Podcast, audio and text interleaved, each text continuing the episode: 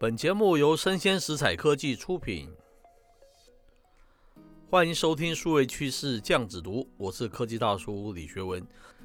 今天科技大叔下了一个标题，叫做“等等，做刻薄，先把你的元宇宙哲学说清楚，咱们再来决定要不要它。”科技大叔选的一则科技新闻是来自于这科技新报，它的标题叫做 “YouTube 隐藏盗战术”。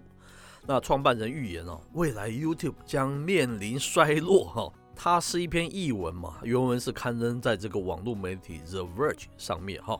它内容是这样说的啦：YouTube 先前决定要隐藏到站的次数哦，减少民众啊或是酸民哦刻意利用这个功能制造仇恨和骚扰创作者嘛，借以促进这个观众与创作者之间哈这个理性的互动。可是啊，YouTube 创办人之一啊，叫做 Jack Carey，他用力的谴责 YouTube 这个新政策哦。他认为哦，这将会导致 YouTube 衰落。怎么说呢？Jack Carey 他直言了哈，为什么 YouTube 会做这种普遍不被喜欢的改变呢？即使啊，你有原因哦，也不是好的原因啊。他认为嘛哈，他说用户创作内容平台基本的特征之一。就是轻松及快速的辨识不良的内容了。当然，不是所有的用户内容都是好的。事实上，他认为大部分都是不好的哈。接着，Kevin 认为，内容平台还包括了群众的智慧。那一旦平台开始干预，毫无例外的，他说 YouTube 就会迈向衰落了。虽然隐藏哦，不代表是移除啊，用户仍然可以按这个到站键，只是无法在公开页面上看到真实的数据。只有创作者啊，可以从 YouTube Studio 和其他分析工具里面看到总次数了。有趣的是哦，这个 YouTube 十一日试出这个到站的政策的这个影片，结果有近十八万不喜欢他这个政策。你可以看出用户哦根本不买单嘛。除了这个 Karen 哦，许多的 YouTuber 也批评这项政策。他们认为啊，到站数哦是给这个社群表达你自己偏好的一种方式嘛。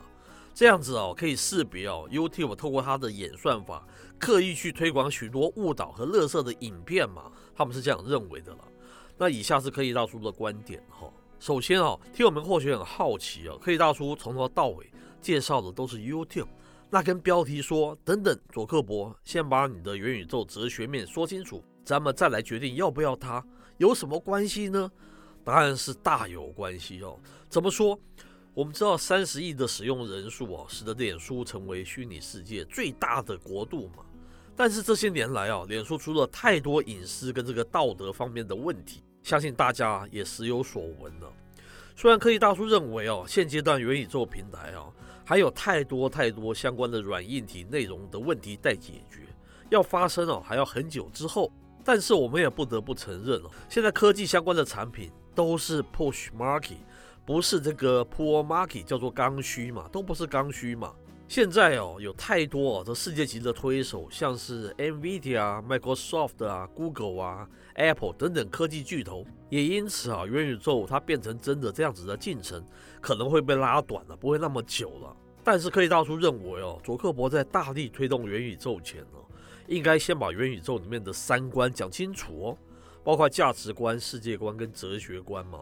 我们就拿上述的这个 YouTube 的例子来说了，数位世界里面的酸民啊，盗战文化啊，的确造成世人不少的一个伤害了。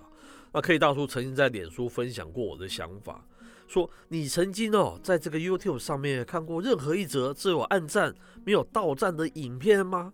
无论哦，是我们以专业的角度或者是道德的角度来看这个影片，它是如何无害于世人。都会有人按到站嘛？哈，科技大叔是怎么样找不出什么任何理由，他为什么要按到站呢？这的确哦，或多或少会伤害了影片创作者或分享者他们的心嘛。但是啊，我觉得伤害是一回事了。你现在把所有负面的一个网络功能都撤下，剩下一致叫好啊，只扬善隐恶的这个功能，就代表这世界会变成完全夜不闭户的乌托邦吗？会变成这个里面都是良善民众的这样子的一个理想国吗？还是啊，只不过是一个粉饰太平的一个镜花水月？我觉得啊，这个佐克伯在带领着他的网民啊进入这个元宇宙之前哦，似乎有必要把元宇宙里面的一些运行的原则先想清楚哦。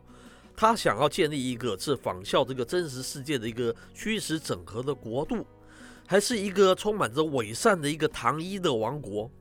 还是一个隐私完全不受侵犯的一个大千世界？又或是真正能够去中心化的世界呢？如果他选择了上面的任何一种的哲学，他要如何去做到呢？哈，那上述的 YouTube 案例啊，刚好给我们世人一个讨论的点啊。我们若无可避免的需要接受元宇宙啊，必须要进入到元宇宙，究竟我们进入这个元宇宙的三观是什么呢？提供大家参考了。以上内容到这边告一段落，我是科技大叔李学文，我们下回见喽。